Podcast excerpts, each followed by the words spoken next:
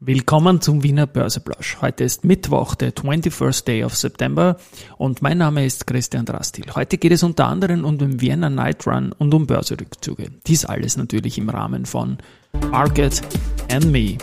Hey, here's Market and Me. Podcasting for Equity. Freebies for Community. Den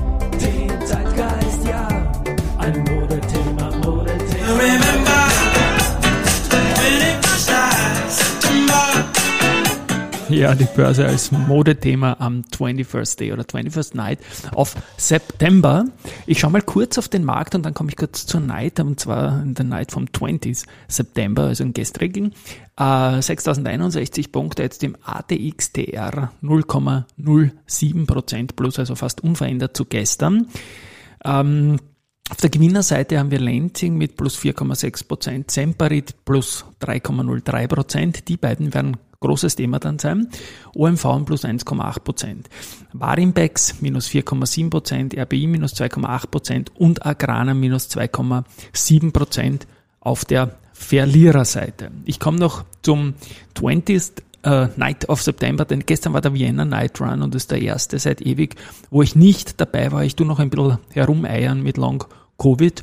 Hab da in den vergangenen Jahren immer Riesenfreude gehabt, war mehr als zehn Jahre dabei und ich habe immer zwei Ziele gehabt, auch wenn es keine Altersklassenwertung selber gibt. Da wollte ich immer schauen, dass ich keine fünf älteren Männer habe oder Frauen, die schneller sind als ich und ich wollte auch immer unter den zehn besten Frauen sein, die ich da ähm, immer wieder in den Ergebnislisten auch rund um mich gesehen habe und es war beides immer in den letzten Jahren gelungen. Ich glaube, ich war am besten, einmal war ich viertbeste Frau und einmal war ich siebtbeste Frau und auch in der Altersklasse immer gut. Das waren immer so fünf Kilometer Zeiten, so von, von 1820, 1830 und war ich immer sehr stolz drauf. Und es war auch immer ein Highlight. Heuer geht's nicht gut, weil ich einfach noch nicht so richtig in Fahrt komme. Aber ich bin jetzt 54 und nächstes Jahr bin ich 55 und da steht ein Altersklassensprung bei den Senioren an. Und da habe ich noch aus der M50 Titel zu verteidigen und ich werde mich da nochmal reinhängen auf jeden Fall. So, jetzt komme ich zum großen Punkt von gestern. Das war die Lenzing. Und die Lenzing hat dann letztendlich gestern mehr als 20 Prozent verloren, nämlich genau 21,8 Prozent. Und das war nichts anderes als der schlimmste Tag in ihrer eigenen Börsegeschichte. Also bis jetzt hat man am 27.09.2018 einmal 14,6 Prozent Minus stehen und dann hat man noch aus dem Jahr 2020 am 12.03. an diesem Covid-Abschwung, wo es alle erwischt hat, 12,4 Prozent, aber mehr als 20 Prozent noch nie. Und das hat man gestern gesehen. Es gab knapp 29 Millionen Euro Handelsumsatz und das ist doch äh, 551 Prozent eines durchschnittlichen Umsatzes. Also es ist ordentlich äh, was los gewesen gestern bei Lenzing und offenbar ist es auch in den Analysten-Talks nicht gelungen, das einzuordnen, was man da diffus mit drastisch verschlechtert gesagt hat.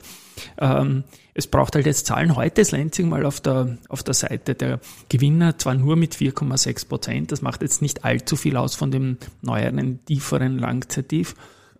Aber immerhin. Loben muss ich die Lansing auch. Ich meine, im 25-Jahres-Vergleich ist das Unternehmen mit plus 657 Prozent immer noch auf Rang 2 aller Aktien, die mindestens 5 Jahre, 25 Jahre gelistet sind.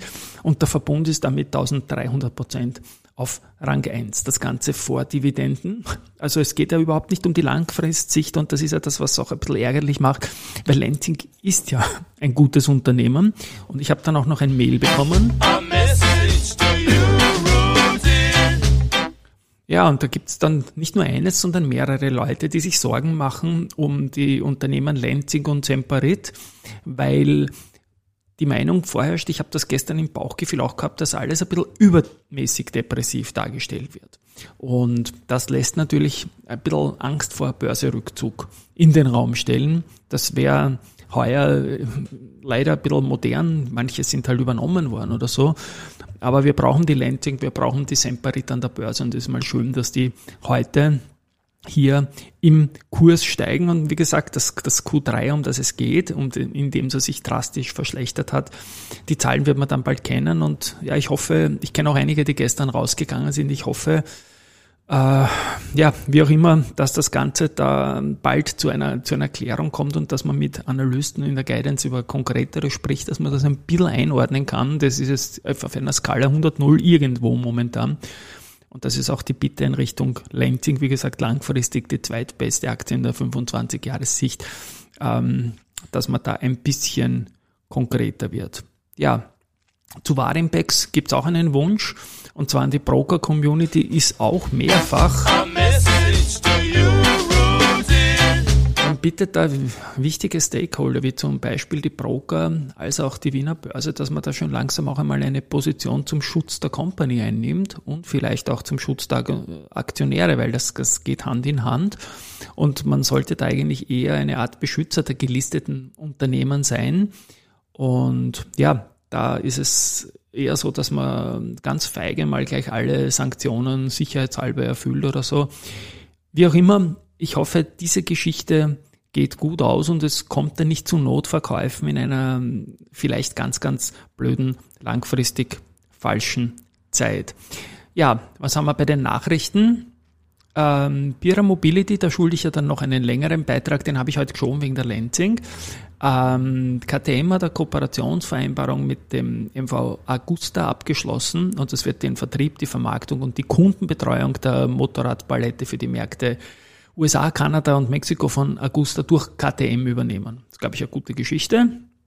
Bei der Adico gibt es eine Aufstockung. Der Miodrag Kostic, der ist vor kurzem eingestiegen, äh, hat aufgestockt und ähm, über seine Infinity hat knapp 40.000 Aktien gekauft und ist jetzt gemeinsam mit der BDD über die 5% Schwelle gekommen. Zuletzt hat man 4,05% gehalten.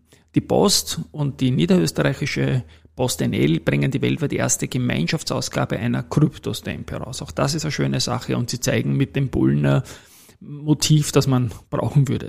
Den Optimismus in der Krypto- und in der Finanzwelt, den suchen wir derzeit.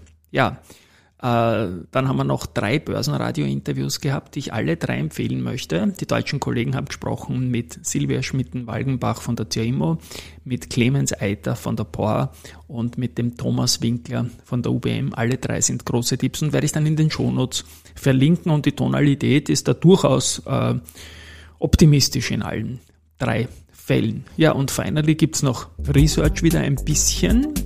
Da habe ich heute gefunden, dass HSBC die Kaufempfehlung für die VIG bestätigt. Das Kursziel geht leicht nach unten von 28,4 auf 27,4 Euro. Barclays bleibt beim Verbund auf Overweight, geht ein Kursziel von 126 auf 125 Euro runter, also auch nur Kosmetik. Raiffeisen Research bestätigt das Buy für erste Group, geben ein Kursziel von 41 auf 36 und Barclays bleibt bei der EVN auf Equal Weight und mit Kursziel von 27 auf 25 Euro Retour. Wie gesagt, hoffentlich wird alles gut. Wir hören uns morgen. Tschüss und Baba.